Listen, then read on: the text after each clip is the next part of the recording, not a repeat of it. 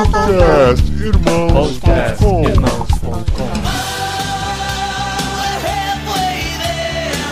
Olá, pessoas! Podcastirmãos.com de número 314 entrando no ar. Eu sou Paulinho estou aqui com a esposinha Adriana, que é a minha resposta de oração. Olha, que bonito. Obrigada, amor. Eu sou a Adriana e eu estou aqui com o Ricardo Alexandre, que vai nos ensinar a orar com o coração, de corpo e alma. Isso. E eu sou o Ricardo Alexandre e estou aqui com o Paulinho De Gaspari, que atendeu né, o meu, o meu e-mail, né, dizendo que eu queria participar desse programa. Ou seja, fica aqui uma lição para os ouvintes, né?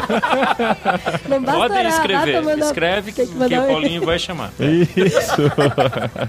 Muito bem, e nós voltamos. A Adri duvidou. Eu reouvi o programa hoje, ela duvidou que nós voltaríamos ao tema. Duvidou, faltou fé. Verdade, É, verdade. e nós vamos verdade. falar mais sobre oração, porque o assunto é grande demais pra caber num programa só, até em dois, quem sabe a gente volte nisso um dia. Olha, eu fazendo outra promessa. Não, mal consegue comprar um, cumprir uma e já tá fazendo outra. Eu não consigo me livrar de uma promessa sem fazer outra. E a gente vai falar mais outros aspectos da oração. Vamos abrir o nosso coração aqui e falar das nossas dúvidas, nossos anseios, nossos receios nessa área de oração. Tudo nesse programa especial do podcast Irmãos.com.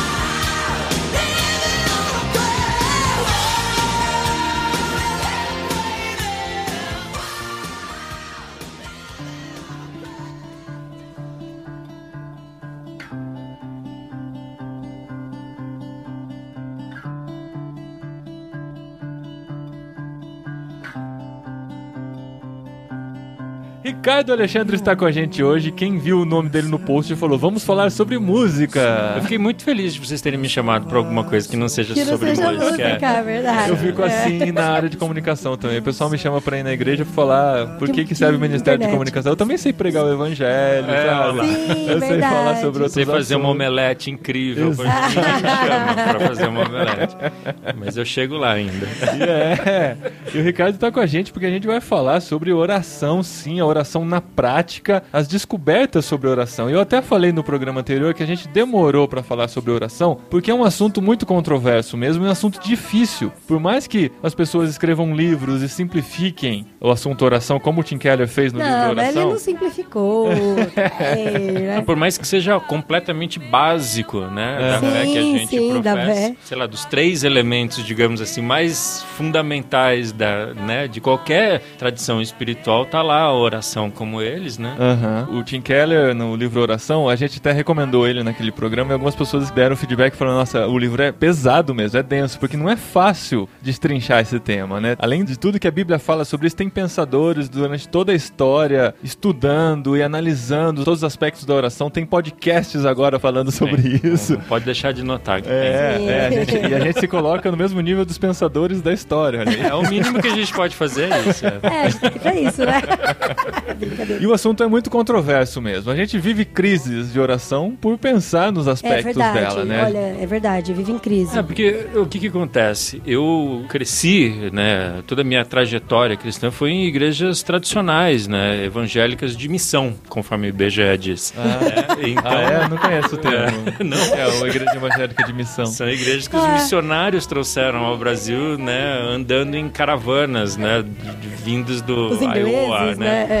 Exatamente. Então são, né, converti numa igreja batista, congrego numa igreja batista até Aham. hoje e sou jornalista, para quem não me conhece e tudo. Então o meu desafio sempre foi entender a oração. Tipo, comecei errado, né? É. então a gente se debruça, a gente vê os podcasts, lê os livros Aham. e eu comecei a perceber que há muita informação. A gente não pode usar a palavra contraditório, né? Senão a gente é excomungado. Mas então a gente fala que são paradoxais, né? Sim. São informações paradoxais. Então a gente vê lá em Mateus 6, a Bíblia dizendo pra gente que não é por muito falar que a gente é ouvido. Aí a gente vai em Lucas 18 e tem a parábola da viúva e do juiz, no qual a viúva é Fala ouvida de tanto bastante, falar. né? Exatamente. As duas histórias são faladas por Jesus, os dois É, princípios exatamente. de Jesus. João 5 diz que Deus atende a nossa oração se a gente orar de acordo com a vontade dele. Aham. Né? Sim, Só que a Bíblia sim. também mostra histórias de Ezequias que mudou o coração de Deus. Ele ia morrer, aí ele Aham. orou, desmorreu, né?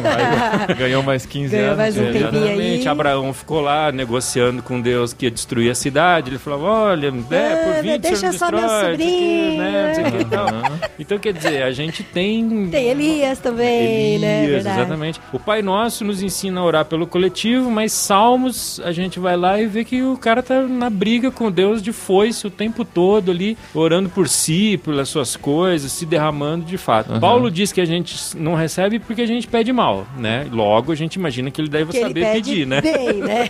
Só que aí ele também conta que ele pediu várias vezes pra Deus livrar ele do tal espinho na carne e não foi atendido. Não foi. Então quer dizer, E aí, né? né? A Bíblia fala que a gente pede mal, né? Tá, tá me tirando, Bíblia?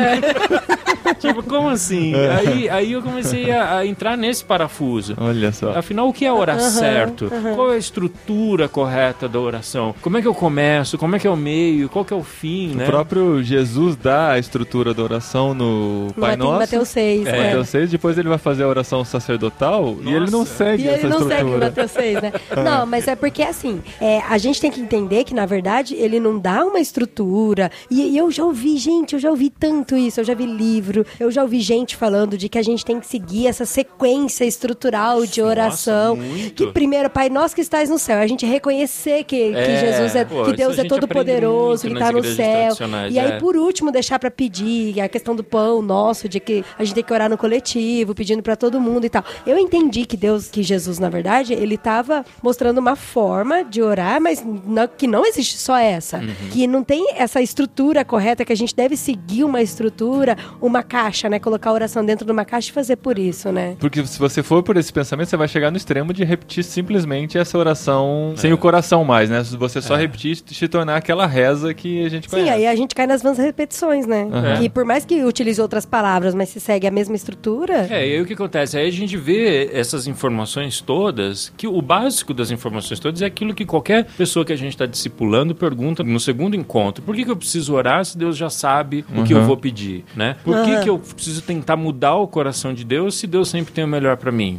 É, Sim, saia não é dessa, melhor né? é só eu aceitar todos os planos que Deus tem pra Entendeu? mim? Então, A que que gente tá orar? levantando tanta pergunta que eu tô com medo de a gente não chegar nas Não, respostas. aí o que- Vamos a gente, a gente vai chegar na. A gente vai buscar na teologia e a gente vai ver que, na verdade, o assunto oração é um cupcake de Bíblia com toneladas de glacê de teologia por cima para conseguir dar conta de tanto de paradoxo. conciliar os paradoxos. Exatamente. Aham. Né? Então, essa, esse era o ponto misterioso para mim, que me angustiava muito. Sim, mas a gente pode concluir, tipo, só comer esse cupcake, saborear e, e sem ter que tentar entender a receita dele, né? É, talvez tenha De um- por que, é. que vai ovo e vai açúcar. Não, você saboreia e, e come da sua forma. Eu li num livro de um rabino uma vez, eu sempre cito essa frase e me sinto um pouco envergonhado de não lembrar se que é o nome dele. Mas ele diz que a- as tradições espirituais judaico-cristãs dividem o mundo em dois grandes grupos. Um é aquele grupo que acha que não precisa entender e tem o dever de seguir, né? Então, tipo, não tô entendendo o que, que eu tô fazendo, mas eu tô fazendo pelo dever e pelo respeito ao meu mestre. E o outro é aquele que acha que por trás de tudo tem um sentido que nós devemos entender que é mais importante Sim. do Aham. que o ato em si, Aham. né? É, bom, é isso. Você tem. Vocês Você tem... acharam que eu ia me posicionar, né? Jamais. É, vamos, vamos chegar lá, vamos Fala chegar assim, lá. depende da questão, né? No programa anterior, a Adri contou o exemplo do meu avô, né? Que ele orava com o coração, ele conversava com Deus como sendo um amigo. E depois Foi eu lembrei de um, história. depois eu lembrei de um exemplo meu próprio, porque a gente foi criado nessa ideia de que existia uma estrutura de oração realmente pra gente seguir e que a gente tinha que falar com aquela formalidade e tal, porque Aham. Falando com Deus, um Deus grande. É, gente mesmo sendo neto de quem né, eu fui, né? Eu, eu, eu tinha isso em mente. E eu lembro muito bem no acampamento, na hora da refeição, assim, um menino foi chamado pra orar e ele orou de um jeito simples, sem formalidades, falando com Deus como um amigo. E no final eu nem falei amém. Ficou só criticando a oração do cara, né? Não, porque eu amor? falei, isso não é Nossa. oração, gente. Isso não é oração. Deus não tá tava, ouvindo, é. porque ele não tá seguindo o jeito certo de orar. Faltou a reverência, né? Exatamente, faltou a reverência. E no dia seguinte, como tinha mais gente da minha igreja junto, Ai, que medo dessa Aconteceu de me chamarem pra orar. Aí eu falei, agora é a minha vez. Eu vou orar, vou demonstrar o que é orar. E eu orei do jeito que eu sabia. Bonito, tal, formal. E depois as pessoas vieram do meu lado e disseram: Ai. Parabéns, é assim mesmo que ora. Agora sim você ensinou como que é orar. Eu fiquei todo feliz por causa disso, porque eu mostrei o que era oração de verdade. É, saiba, Paulinho, que você já Gente. teve a sua recompensa. Exatamente, exatamente. Nossa, agora você vai ter que mudar a cabeça de todo esse povo aí que deu parabéns pra você. Então, e é por isso que eu faço podcast há mais de 10 anos, pra tentar mudar isso de alguma forma na mente das pessoas, do que eu já ensinei errado por aí dos meus, meus Ah, princípios. E a gente aprendeu errado também. A Sim, gente aprende isso, né? De que há uma fórmula, que há uma estrutura, de que há um jeito certo e um jeito errado. A gente adora apontar o dedo, né? Pra né, quem, quem cresce numa igreja, por exemplo, quem se converteu nos anos 80 ali, né? A gente adorava apontar os dedos pros pentecostais, né? Que Sim, sim. ah, olha como eles oram, eles não estão. Não é um culto racional, né? A gente traduzia Aham. a palavra racional com essa Aham. empáfia, né? De, de não, a gente Se sim tem ora com- emoção, não é um culto racional, né? Já Isso. começa por aí. Sim, Exatamente. sim. E É. a gente vê muito isso, né? Por exemplo, tem uma história que eu acho um ápice dessa confusão, que no fundo, assim, é uma confusão que pra mim, eu tô falando por mim agora, ia minando ali a minha própria convicção, a minha própria entrega na oração, né? Porque Uhum. eram mais questionamentos e mais porquês do que exatamente um- uma relação íntima, conforme é, é claro que a gente deve ter. Mas, por exemplo, citando um exemplo muito louco, assim, eu lembro de uma moça que tinha se recém-convertido e ela me contou uma história que eu achei um- muito exemplar da confusão que acomete o meio evangélico, assim. Ela conta que ela não conseguia engravidar do seu segundo filho, ela tinha muita dificuldade para engravidar e ela começou a orar para Nossa Senhora. Uh. né? E aí ela era católica e tudo. Aham. E aí ela engravidou. Aham. Engravidou, Nossa teve, o filho nasceu Senhora. saudável. Exatamente. E aí ela me conta que depois, quando ela se converteu, a pessoa que a discipulou disse assim: Olha, é, Nossa Senhora é um ídolo. Né? Aham. Então você orou para um ídolo, então o seu filho é um filho de um ídolo. Ah, É, não. filho é um Filho é, do pecado. Nossa, filho do pecado. nossa. E aí ela me perguntou: o que, Gente. que você acha disso? Aí você fala, gente, aí você falou o quê? Aí eu fui Caramba. lavar no bidê, né? Rapidamente. lavar minha cabeça no, no primeiro jato d'água que existisse, né? E Caramba. voltei pra dizer o seguinte: eu falei, olha, essa pessoa que falou com você, provavelmente ela acha que ora certo, né? É, É quando verdade. Romanos 8 nos fala que o Espírito Santo está aí justamente para traduzir as traduzir. nossas As de- as orações, coisas que a gente fala, é. né, para a linguagem dos gemidos inexprimíveis para Deus, porque, mano, todo mundo ora errado. Gente, e quem que mandou o filho pra ela? Foi Nossa Senhora agora que mandou o filho pra ela? É, mas Ah, então, é uma mas coisa que- o ser ah. humano consegue transformar tudo, até uma coisa tão linda quanto a oração, em insígnia para sua própria arrogância, assim, sabe? Tipo, ah, eu oro melhor do que você, Eu meu louvor é melhor do que oração. você. Tá Uhum. louco. Só que assim, isso aí eu, eu acho que é um exemplo radical, assim, né? Quase anedótico, né? Mas é real, né? A gente provavelmente o Aham. ouvinte pensou em dezenas de casos que já ouviu, assim, ou que já falou.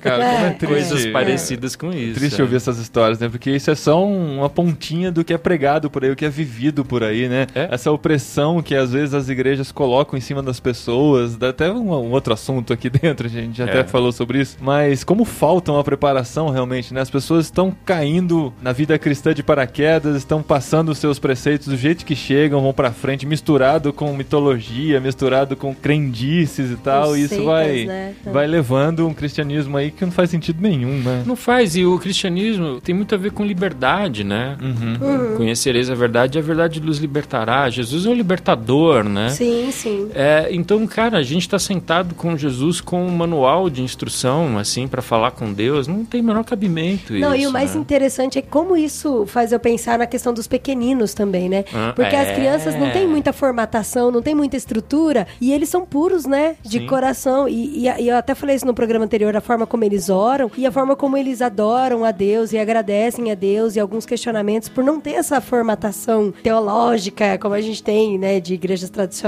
e como é- o reino é deles mesmo, né? Não, eles têm, eles têm que- esses elementos, assim. Primeiro, a confiança absoluta de que Deus está ouvindo. Aham. Sim, eles é impressionante. E a gente... segundo, ab- abrir o seu coração. Eu lembro assim de estar presenciando uma oração da Lorena e do Murilo, e eu acho que se a gente começar a abrir para falar disso, a gente não vai parar mais, então eu comecei, comecei a falar antes, né?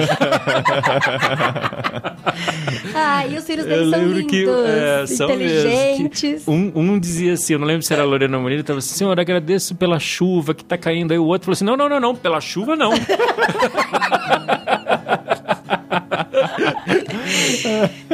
É isso, é isso, E ele sabe que tá ouvindo, é muito Deus louco tá ouvindo, isso. Deus Deus, tá eu queria brincar, tá chovendo, não posso brincar, Deus, sabe? muito É isso, é isso.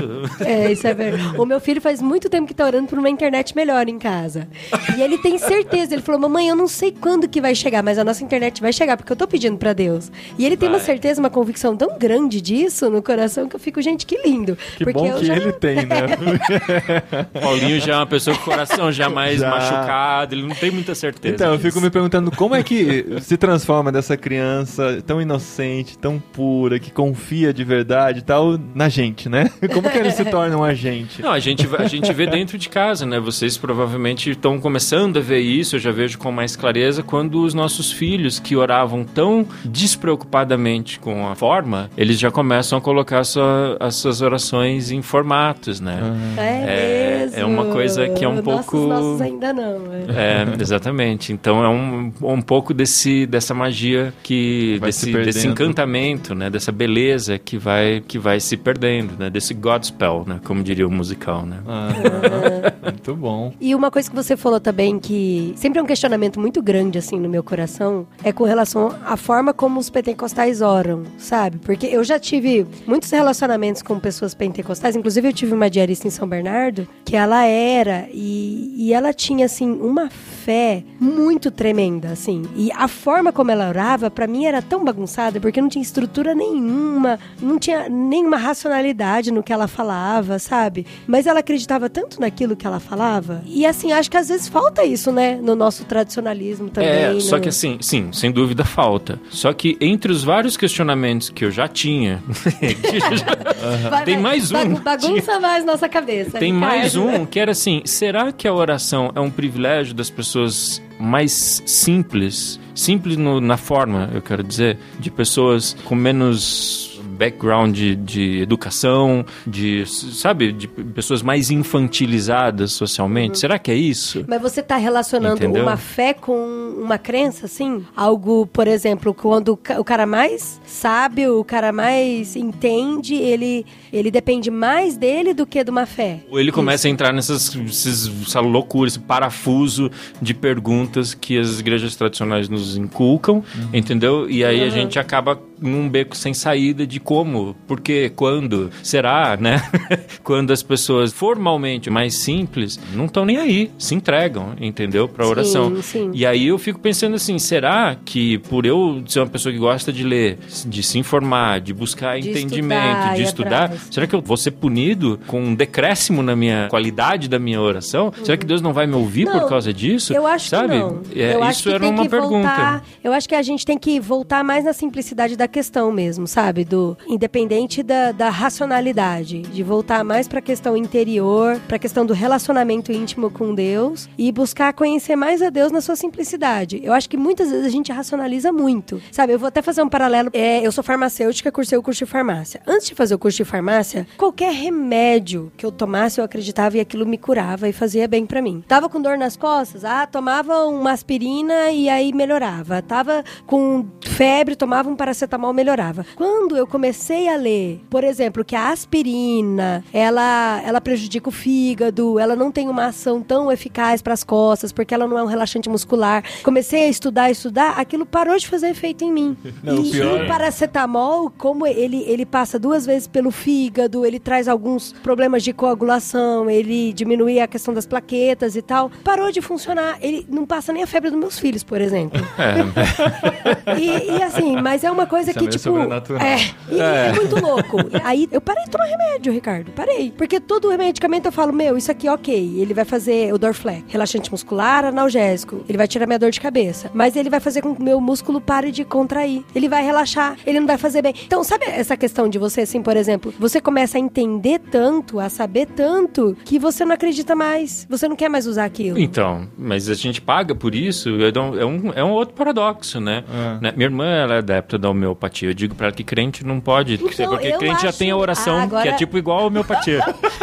agora, agora, eu vou apanhar, porque eu não acredito nada na homeopatia. É, a gente nada. já ora, As pessoas vêm falar comigo de homeopatia, eu acho absurdo. já é sobrenatural. Então, tem mais é. força a oração. Mas no meio dessa busca, uma das coisas que, que eu comecei a pesquisar e achei que foram muito importantes e que fica como dica pro ouvinte são os escritos e os cursos do Lawrence Freeman. É, o Lawrence Freeman é um monge beneditino inglês. Eu descobri ele naquele livro Palavras de Poder, que são entrevistas com religiosos e tal. Tá, acho que no terceiro volume. É muito interessante essa série. E ele tem um curso de meditação cristã, muito, muito fiado ali na tradição dos padres do deserto e que recuperam um pouco desse sentido da oração como meditação uhum. também, né? Do aprendizado a gente a focar no que a gente está dizendo ou pensando, porque esse é outro problema também, né? Vamos combinar, né? Que eu ajoelho para orar e começo, ó Senhor, eu queria agora ah. olhar pro, pelo Paulinho. Pô, Paulinho, cara, faz, Senhor, faz o quê? Uns 10 anos que a gente se conhece. Que legal foi aquela primeira vez que ele foi lá em casa, gravou é até aquele vlog é. lá no é. bosque.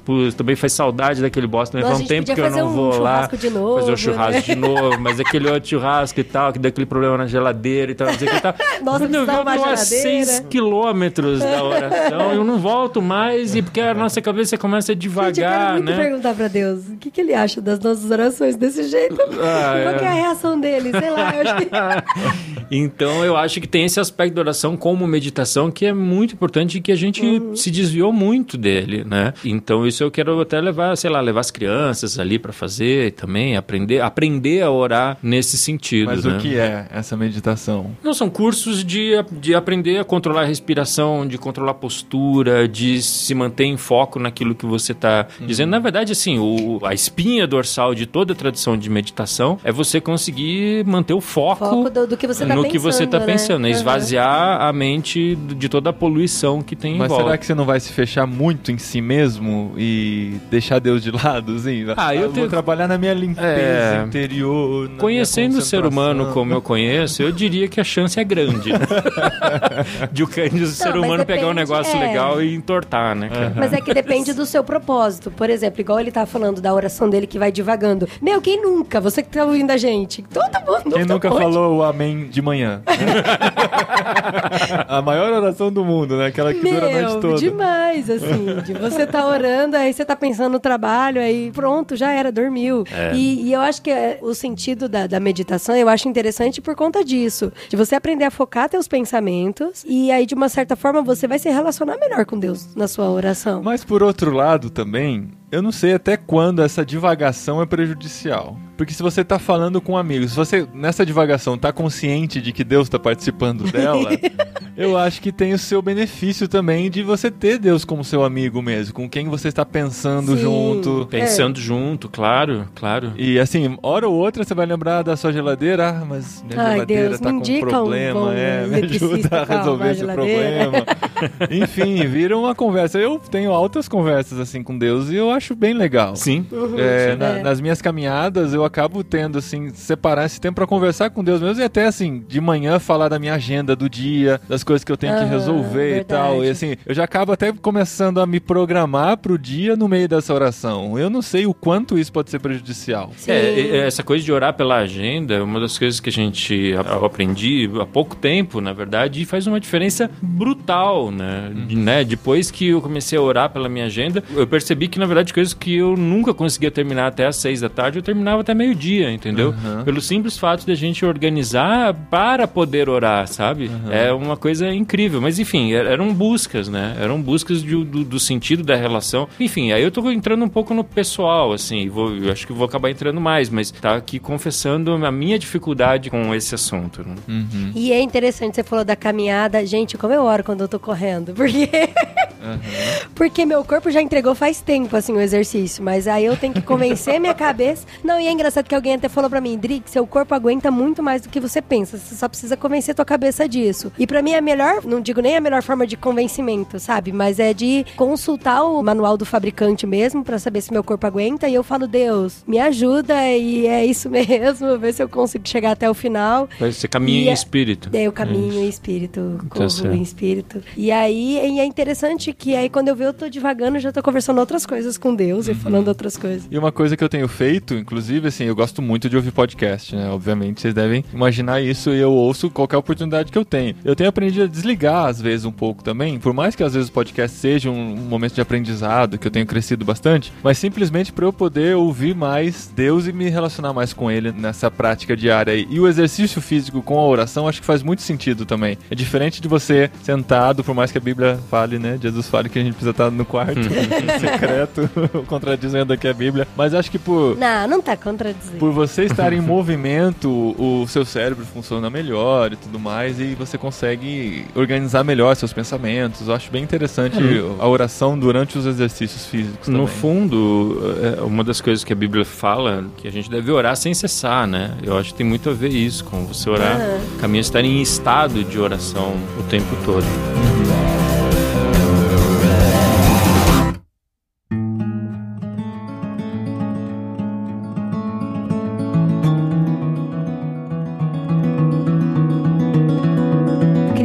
Confessar aqui uma coisa pra vocês, que a oração também é confessão, né? Confissão. Confessão, né? Confessão. que oração também é confissão, né? É a gente conversar com Deus e, e confessar nossas, nossas fraquezas e pedir, pedir orientação com relação a isso também, né? Fortalecimento. E uma das coisas, assim, pra mim que muitas vezes eu me pego fazendo é, e me pego pensando é uma falta, às vezes, de contentamento com as coisas que eu tenho. Então, principalmente com algumas coisas materiais por conta das crianças, assim, que eu fico olhando e falo, meu, eu queria muito ter condições, por exemplo, de comprar algo. Eles nem pedem, é uma gracinha. Mas de comprar algo melhor pra eles, de, por exemplo, morar numa casa grande pra eles brincarem de, de futebol, pra fazer um curso, fazer isso e aquilo. E aí eu fico, gente, e tem tanta gente que, que não tá tão conectado com Deus, porque a gente se acha sensacional com Deus, né? Tem essa É. não tá tão conectado com Deus como a gente acha que tá, e que tem tudo, e ganha tudo, e tem tudo de mão beijada, e, e rola assim, eh, esses conflitos internos que eu confesso mesmo, de que é errado, é pecado, é inveja, é coisa que precisa ser tratada mesmo. Cobiça. É cobiça, É, é coisa feia, bicho feio, que eu tenho que me libertar de mim mesmo, dessas coisas. E eu sempre volto pra aquele Salmo 73, Salmo sabe? 73 é sensacional pra isso. Sim. Toda vez que você se sentir descontente É, Você você, toma, Salmo 70, toma uma dose. dois, é uma dose de Salmo, de Salmo, Salmo 73. 73. Porque, olha só, o ti- até o título do Salmo 73 tá escrito: O problema da prosperidade dos ímpios. E assim, é Davi se queixando, sabe? Ele fala que ele tem, que ele tem inveja dos arrogantes. Porque, como assim, sabe? Que os ímpios, eles, eles zombam, eles falam com malícia, eles fazem ameaça, mas eles têm riquezas, eles têm fantasia, eles têm colar no pescoço, têm vestido. E aí falo, meu, como assim, né? Os ímpios têm tudo e eu que tô prostrada diante de Deus, teoricamente queria ter o que eles têm, sabe? E aí é interessante porque daí ele fala, até que eu entrei no santuário de Deus. Isso pra mim é um momento de que até que eu parei de racionalizar tudo isso, orei e aí ele compreendeu de que não- essas coisas são pormenores, assim, Uhum. de que isso não faz muita Não é diferença não é isso que é pra ele, necessariamente naquilo, sabe? E isso pra mim, gente, lê aí Salmo 73. É, Salmos é um, um curso de desprendimento em oração, né? Porque a gente aprende que as- a gente tem que se derramar diante de Deus, né? Da- às vezes com questões absurdas, com um linguajar nada próprio, né? Para se referir ao Deus Sim. Almighty, né? Então, Mas e- Salmos é assim, né? Não, e assim, e pra mim o que eu achei tão interessante é que essa oração, ela, ela reorientou a visão de Davi, porque Davi tava numa orientação, num sentido de inveja, de pecado, de que muitas vezes eu tô também, e aí essa oração que ele faz de até entrar no santuário de Deus e entender o plano que Deus tem pra vida dele, reorientou e mudou a visão dele pra outro sentido. Essa coisa do, de entrar na- no santuário de Deus é interessante porque uma das coisas que foram sendo construídas dentro de mim com o passar do tempo era de que a oração é o principal canal na vida do seguidor de Jesus para nos manter ligados a uma realidade sobrenatural. Quanto mais a gente ora, mais a gente consegue perceber, seja da forma que for, com a estrutura que for, mais a gente fica sensível às realidades espirituais que nos cercam, né? Quanto menos a gente ora, mais materialista a gente fica e a gente, a gente Sim, só sim. consegue perceber aquilo que os nossos olhos conseguem ver, né? Espiritualidade, o que é espiritualidade, né? Um atributo humano que não consegue ser percebido pelos cinco sentidos, né? São cinco? São cinco Sim. sentidos. Até a onde mulher. se sabe. Não, tem Exatamente, é. sentido. E, então, se você não ora, a tua vida fica restrita aos cinco sentidos, ao que você vê, cheira, toca, né? Agora, se Enfim. todo dia, enfim.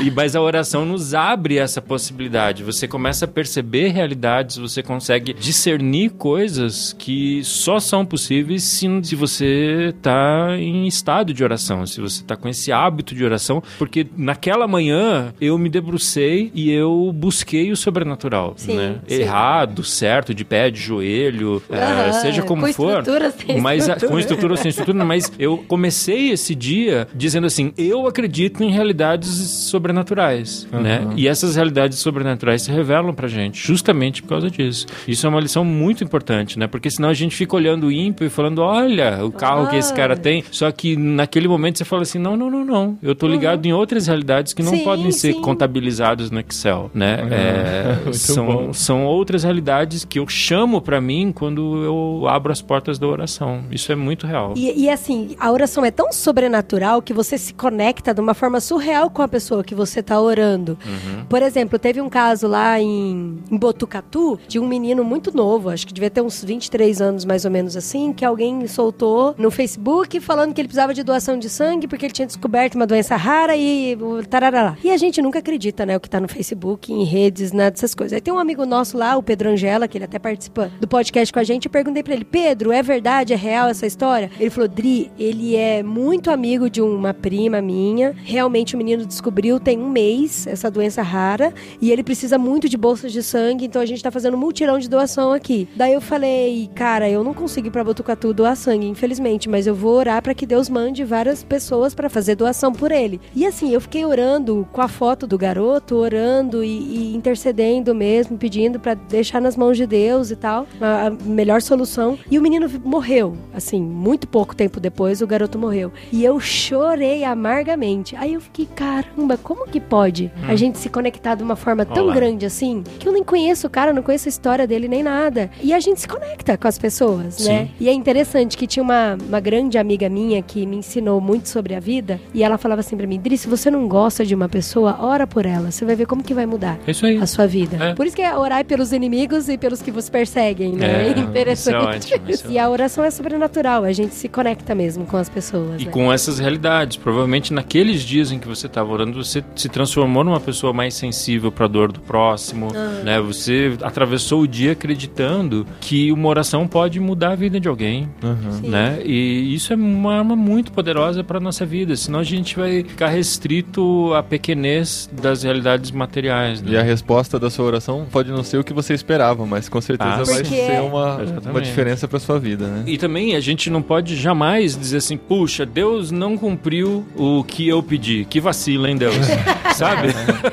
Isso seria uma estupidez imensa, né? A gente achar que no final a nossa vontade deve prevalecer, Deve prevalecer. porque se você sentou pra orar assim, você já sentou errado, porque tu é um burro, na verdade, né?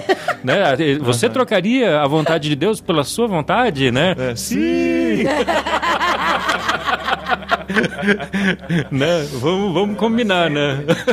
É verdade. A gente sempre trocaria, impressionante. É, exatamente. Mas faz sentido com aquilo que Jesus fala. Olha, esse tipo de demônio só se expulsa com jejum e oração. Né? Não é que né, aquilo que, putz, na- naquele dia você orou e jejuou, então você está apto a expulsar aquele demônio. Não é isso. É, é assim, cara, esse tipo de, de esforço só é possível para quem tem uma vida né, na qual se conecte com realidades espirituais determinadas, mais profundas, entendeu? Porque você ora, você jejua, né? É outro departamento de gente, né? Uhum.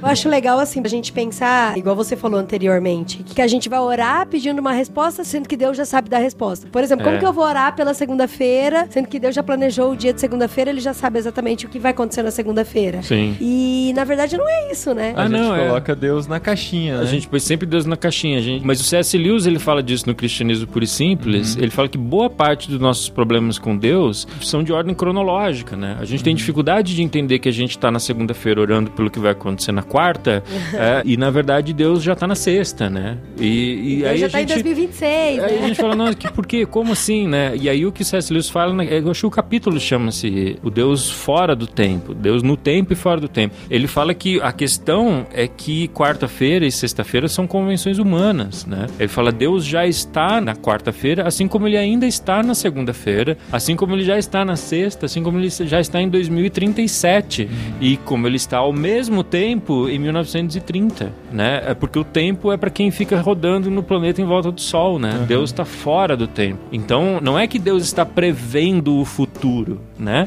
Né? Não é que Deus hoje está Ele prevendo o futuro, está, ele já né? está no futuro. Ele está no passado também, né? Você entende? Eu não, mas na Nossa, verdade que coisa. Por isso que é Jesus o mesmo ontem, Hoje. hoje, Né? sempre. E o nosso problema é Eu esse. nunca tinha entendido. Não, porque eu nunca tinha entendido esse versículo. Olha, É, Ricardo. é, mas a- Olha, isso daí também é Lewis. é uma forma de colocar no tempo o que está fora do tempo, né? Ontem, É um hoje, sempre. antropomorfismo, né? Aham. Conforme diz. Pra gente Mas- entender. É. É. Não, sim, é gente Exatamente. Mas isso é um ponto interessante. Então, assim, não faz sentido essa queixa de, olha, eu vou orar, Deus já sabe o que vai acontecer, então eu não preciso orar. Como assim Deus já sabe? Do que, que você está falando, cara pálido? Né? Não é assim pra Deus, né? Mas são dilemas que a gente tem, que eu tenho, que a gente tem porque a gente é fraco e cai no buraco.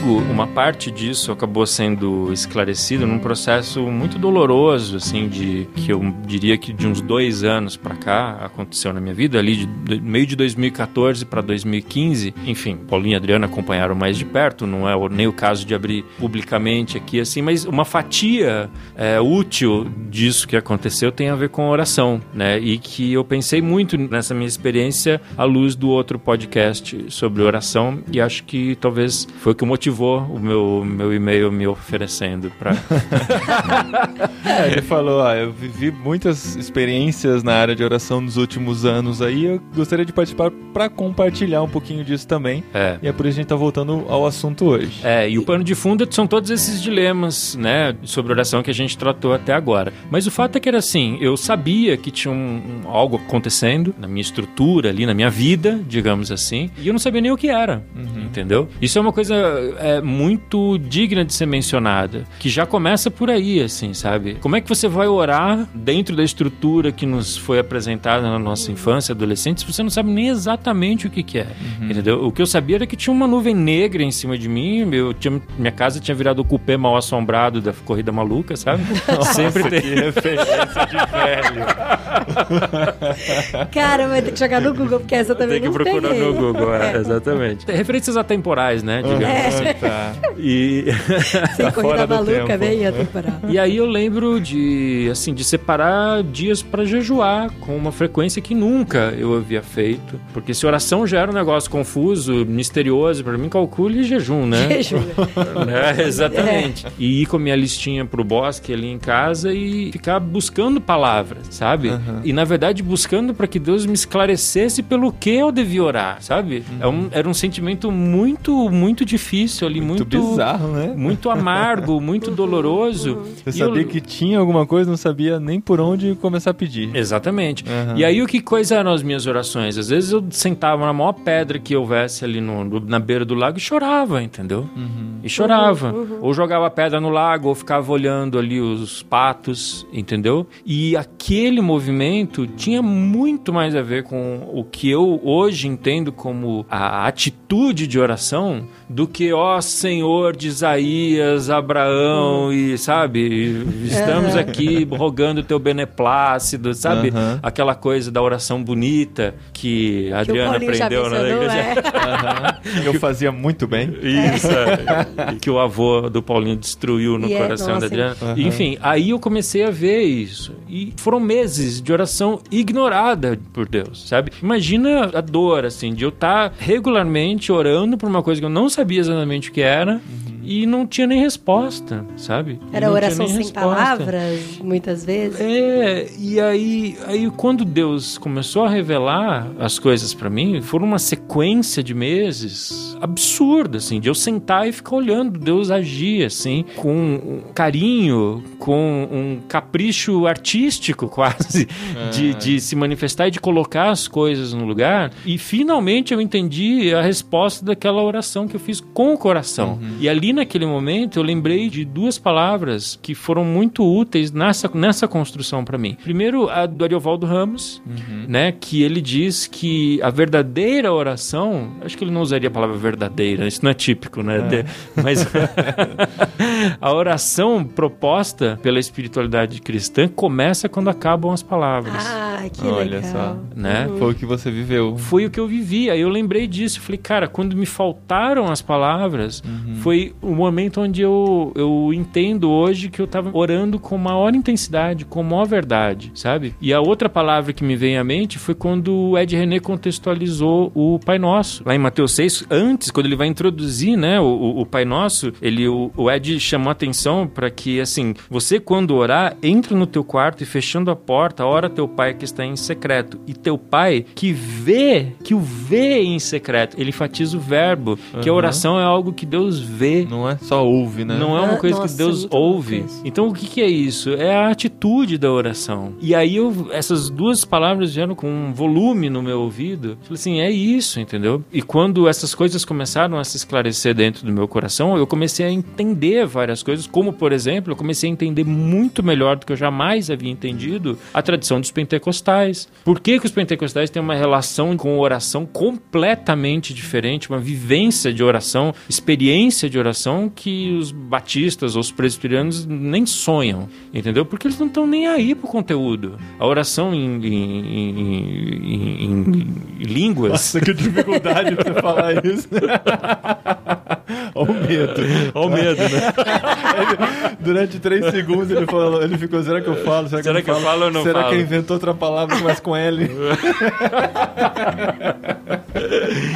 Mas tem a- oração em A línguas. oração em línguas, a chamada oração em línguas, né? Exatamente o que é isso, senão ora- o- o- você orar com tu- muito além do teu entendimento, né? O- A entrega absoluta ali, sabe? Eu não, nunca orei em línguas, mas eu entendo que tem um- um- uma beleza nessa, nessa entrega de você se colocar diante de Deus, diante do sobrenatural, é, abrindo mão das palavras, entendeu? Porque no final das contas é o Espírito Santo que vai traduzir, que eu não fazia ideia que existisse, entendeu? Ah, eu não fazia ideia que existisse. Uhum. E esse tipo de experiência não há como emular, né? É, é a Ah, vida é. próxima de Deus mesmo, né? É. Aí eu fico assim, nossa, pensando aqui, ó, saindo daqui, acho que eu vou lá no parque, do lado do lago. Pois é, vou começar isso. a chorar. Quem sabe Deus fala comigo, né? Não é assim que funciona, Não né? é assim. Não. É, um, é é o- É. a conexão do coração mesmo com o coração de Deus, no relacionamento, na proximidade. É. Pode ser impulsionado por um momento difícil da sua vida ou pode ser simplesmente porque você está buscando a Deus constantemente, você está conhecendo melhor a Ele e consegue viver esse sobrenatural no seu dia a dia, né? É, mas sempre tá ligado com essa convicção de que há realidades que não são Palpáveis. palpáveis, que não são Aham. mensuráveis. Na verdade, esse foi o único movimento que eu fiz. Uhum. Deus, tá acontecendo alguma coisa que eu não consigo ver, que eu não consigo tocar,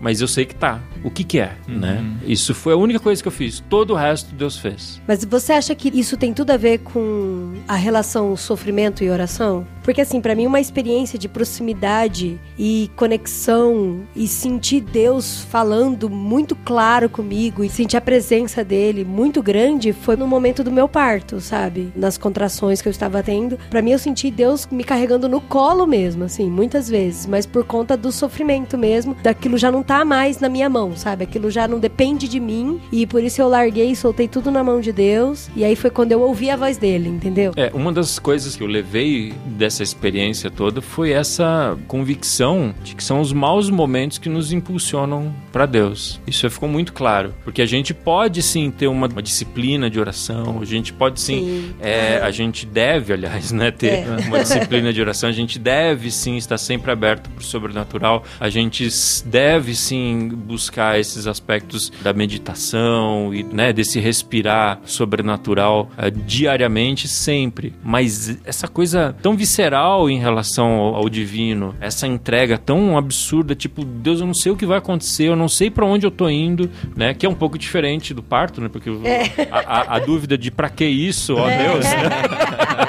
não existe, né? No é. meu caso era para que isso? Por que isso tá acontecendo comigo, sabe? A gente só tem no momento de mistério, de dor, assim, de, de falta de entendimento como aconteceu comigo. Então eu consigo entender muito mais os momentos de privação hoje por causa disso. Eu entendo momentos em que Deus está nos chamando mais para perto dele, sabe?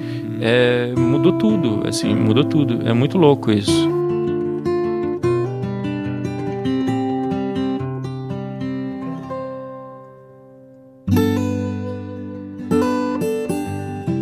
Pra não desperdiçar a vinda do Ricardo como se nada que ele falou tivesse algum, algum valor. Não é para não perder o costume. Pra não perder realmente a oportunidade, a gente vai falar de música. como não? É. Uma traição, né? Eu vim aqui crente que eu não ia falar não ia falar música. de música, é. Mas a gente quer separar aqui três músicas que estão por aí. A gente não separa música secular, de música evangélica, música cristã. A gente vai falar de músicas que falam de oração ou que são orações no aspecto que for dessa oração. E eu gostaria de começar, já abrindo aqui o, a nossa conversa, citando a clássica música de Gilberto Gil. Se eu quiser falar com Deus, eu usei inclusive ela no início da edição do último programa, foi ela que abriu o programa. Eu acho que é muito interessante porque fala do esvaziamento que a gente precisa para falar com Deus, né? De se despir de mim mesmo. Ele vai mostrando aqui no decorrer da letra, né? Se eu quiser falar com Deus, eu tenho que ficar sós, tenho que apagar a luz, tenho que calar a voz, tenho que encontrar a paz, tenho que folgar os nós dos sapatos, da gravata, dos desejos, dos receios e ele vai falando de tudo que ele precisa abrir mão, né? Que ele precisa esvaziar dele mesmo, tirar dele para se preencher de Deus. O Cacau, inclusive, comentou, o Cacau que gravou o último programa com a gente, comentou que ama essa música, então, em homenagem ao Cacau que não está entre nós, sobe a música.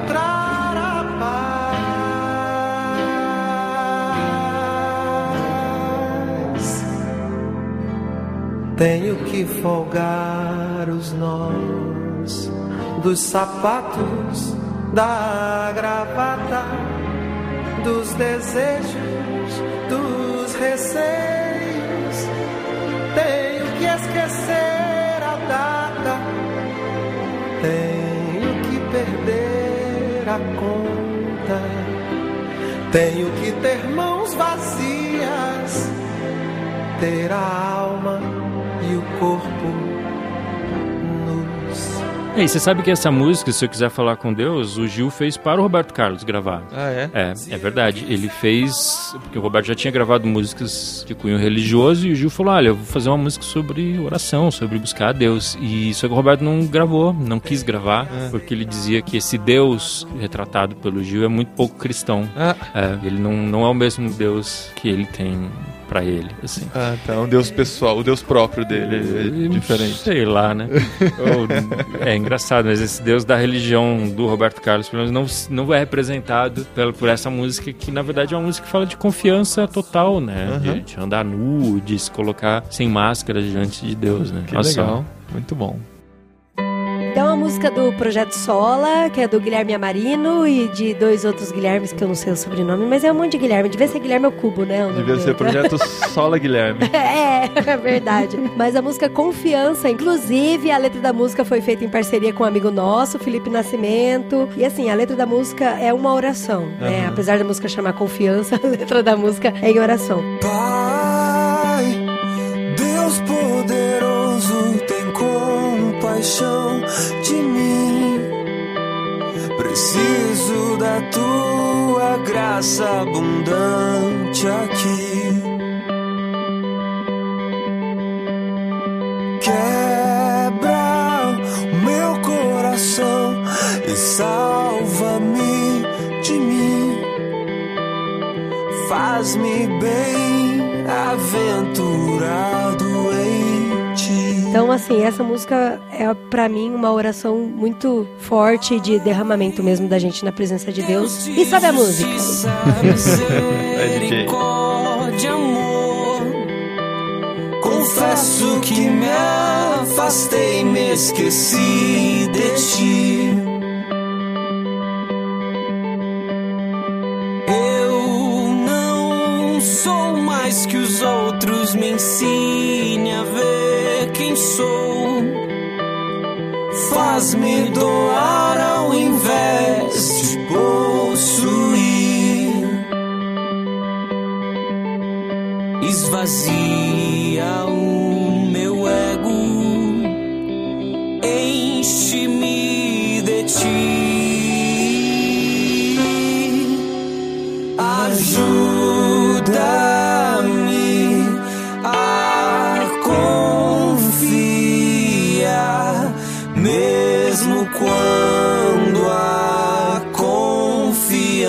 confiança me falta.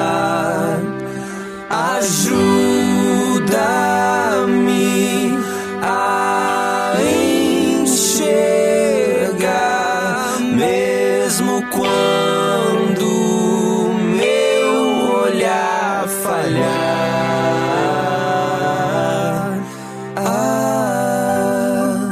Pra finalizar, Ricardo, você tem aí, como sempre, né? A gente vai pro mainstream e você É. vai pro, pro lado B. Lado B, lado B. Mas nem tá lado B assim não, hein? Ó, É. Essa artista chama-se Flaira, Flaira Ferro. Ela é uma cantora pernambucana. Muito legal. O álbum dela chama-se Cordões Umbilicais, saiu em 2015. E tem essa música que é uma música maravilhosa, né? Uma música chamada Me Cura de Mim, que tá nesse disco. Eu tive a oportunidade, a felicidade de levar a Flaira no projeto Prata da Casa, do qual eu fui curador em 2016 ali no Sesc Pompeia. E essa é uma música incrível, assim, um nível de, de coragem, de transparência. É uma música que fala de si, é uma música que se- é uma oração, mas que se coloca em busca de destruir o seu egoísmo, né? Aham. Com um nível de clareza, de entrega ali que é muito emocionante, assim, é uma música belíssima também. Então fala, sobe a música. Sobe a música.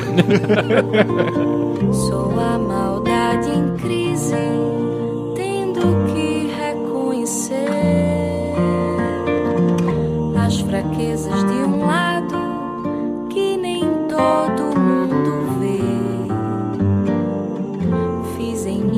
faxina e encontrei no meu umbigo o meu próprio inimigo que adoece na rotina.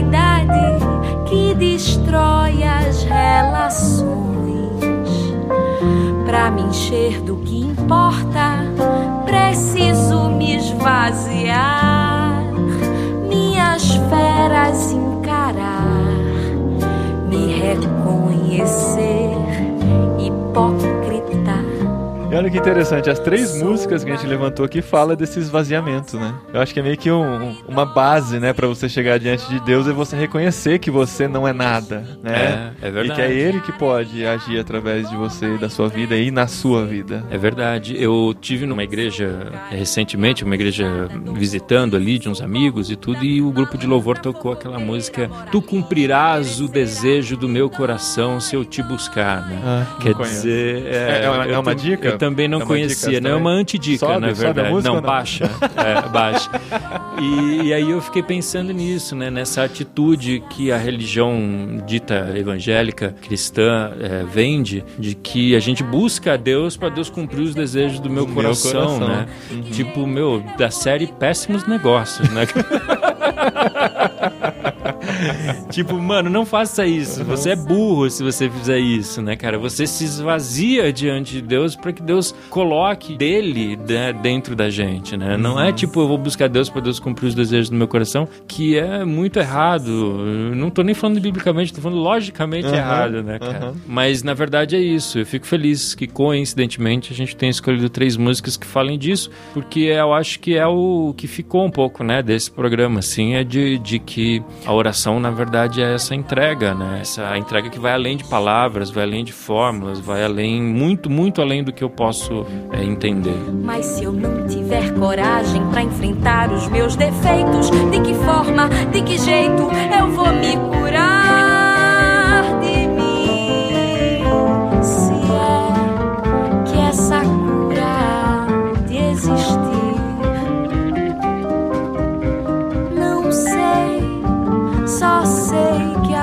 busco em mim, só sei que a busco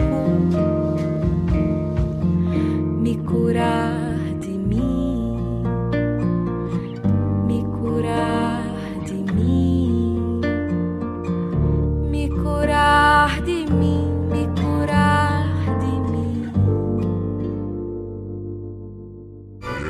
Recadinho! Legal, bastante. Programa anterior, É, que é isso. muito obrigado. Recadinhos, esposinha! Recadinhos no 1, 2, 3. Começa Você sempre, você sempre improvisa, eu não sei o que eu faço, eu não entendo as suas improvisações. Mas nós estamos aqui pra falar e agradecer porque a galera comentou no programa anterior. É isso aí. Deixaram de ser ouvintes ingratos? É Ouvi- que é? Irmãos ingratos. Irmãos ingratos. e comentaram no post sobre filhos. Valeu mesmo. E eu tenho que agradecer uma pessoa em especial. Eu? Não. Ah. Brão Barbosa. Por que, Brão? Faz um ano que a gente instalou esse novo site em WordPress, irmãos.com, completamos 18 anos e tal, agora estamos completando 19, inclusive, né? E quando eu instalei, ele falou, tá ótimo, o site tá lindo, mas você podia instalar o Discos. Nossa, o Brão falou isso um ano, um ano atrás? Falou. Então E- você não tem que agradecer, tem que dar uns tapas no Brão, que ele devia ter convencido a gente. eu falei, não, vamos deixar aqui. O pessoal comenta por aqui mesmo. A gente instalou o Discos e realmente foi um sucesso. Obrigado a todos que comentaram. Foram 48 comentários no programa anterior, agora que estamos publicando este. E você percebeu, né, que usar o Discos é muito fácil. Além de você ver os comentários das pessoas em outros sites, em outros blogs também, eu fui descobrindo como tem muito mais sites do que a gente imagina usando Discos. Não, e eu morro de preguiça de fazer cadastro em qualquer coisa que tem que fazer. Aham. Qualquer coisa. Mas esse cadastro disco, gente, é muito fácil, é muito curtinho. E depois você faz o cadastro a primeira vez, que você loga e deixa logado lá, pronto, acabou. É só Aham. comentar. E às vezes você tá ouvindo podcast, eu sou assim pelo menos, né? Parece uma louca, né? É. Eu tô ouvindo podcast, aí eu começo a comentar com o podcast assim, do nada. Aham. E, meu, agora é só abrir o site no celular e começar a comentar. E já tá já, logado. já fica logado, É exatamente. muito fácil. Então vale a pena, comente, participe e a gente quer premiar as pessoas que comentaram no último programa e atenderam ao nosso chamado. E nós fizemos o sorteio aqui de duas pessoas que vão ganhar o livro Transformai-vos do Lucas Pedro. Olha só, guarda a palavra transformai-vos aí, viu? Guarda aí. Por quê? Porque daqui a pouco a gente vai falar de um congresso que tem quase Ah, verdade, verdade. E olha só, quem vai receber os livros são nosso querido Elias Paiva, que comentou. no- no La La Land, que não ganhou o melhor filme. Mas ele comentou lá entre os filmes indicados ao Oscar. E o Lourival Gonçalves, que comentou no programa sobre filhos. Parabéns, Elias. Parabéns, Lourival. Acrescentaram conteúdo ao nosso conteúdo. E vocês vão receber em casa o livro Transformai-vos. Passa pra nós o endereço. Vocês dois estão no Telegram, que eu sei. Passa pra mim lá o seu endereço, que a gente vai mandar o livro diretamente pra sua casa. Como você sabe que eles estão no Telegram? Porque eu sempre vejo eles comentando por lá. Ah, entendi. E tem gente que tá ouvindo aqui que ainda não está no Telegram e não está no grupo de irmãos.com. E ó, vou te dizer uma coisa: a gente tá com 161 membros e a confraria no barquinho tá com 164. Ui, tá muito. Ajuda a gente a passar eles. e o nosso Telegram é muito mais legal, né? Muito, olha, é, muito, é muito menos intenso do que o deles, né? É, fora o dia do Oscar, gente, o pessoal assustou o dia do Oscar. Teve uma menina que escreveu: Olha, eu fiquei uma noite sem ver o Telegram, no outro dia 1460 mensagens.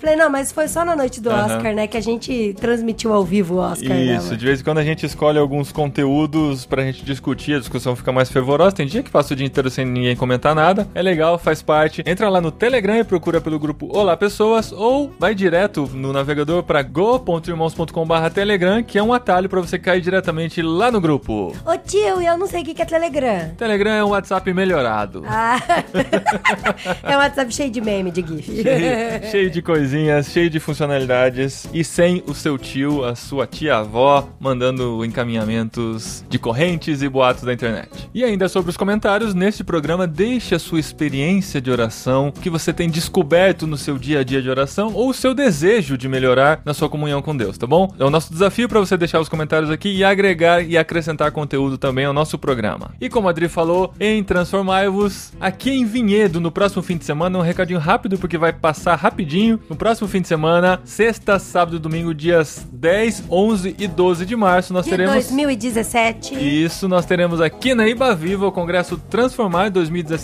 e a gente tá divulgando pra você porque quem estará Quem, quem, gente, que a gente convidou pra estar aqui? Nada mais, nada menos do que Paulo Júnior. Paulo Júnior, nosso mago. Não, gente, se você tá ouvindo esse programa, tá ouvindo esses comentários, esses recadinhos até agora, e não ouviu o Paulo Júnior, É. para tudo e vai ouvir o Paulo Júnior aqui. Vai ouvir os programas com o Paulo Júnior aqui em irmãos.com e ele estará aqui. Então, se você é aqui de Campinas, região, Jundiaí, até São Paulo, ou quiser vir de longe, tá convidado também, faça sua inscrição em ibaviva.com.br barra transformar. Apenas 25 reais, cobrir custos básicos do congresso. Você participa com a gente sexta-noite, sábado o dia todo e domingo também, tá bom? É isso aí. E além do Paulo Júnior, vão ter outras oficinas, né? Workshop, vai ter um monte de coisa legal lá. Isso. Entra no site e verifica lá. Capacitação pro seu ministério. Então, fechou? Então fechou, final de recadinhos. Podia fazer, né, esse loguinho assim. Sem um final, a gente termina por aqui e espero você no próximo programa daqui 14 dias. Ah, semana que vem volta o podcast Cepal. Fica de olho no seu feed aí.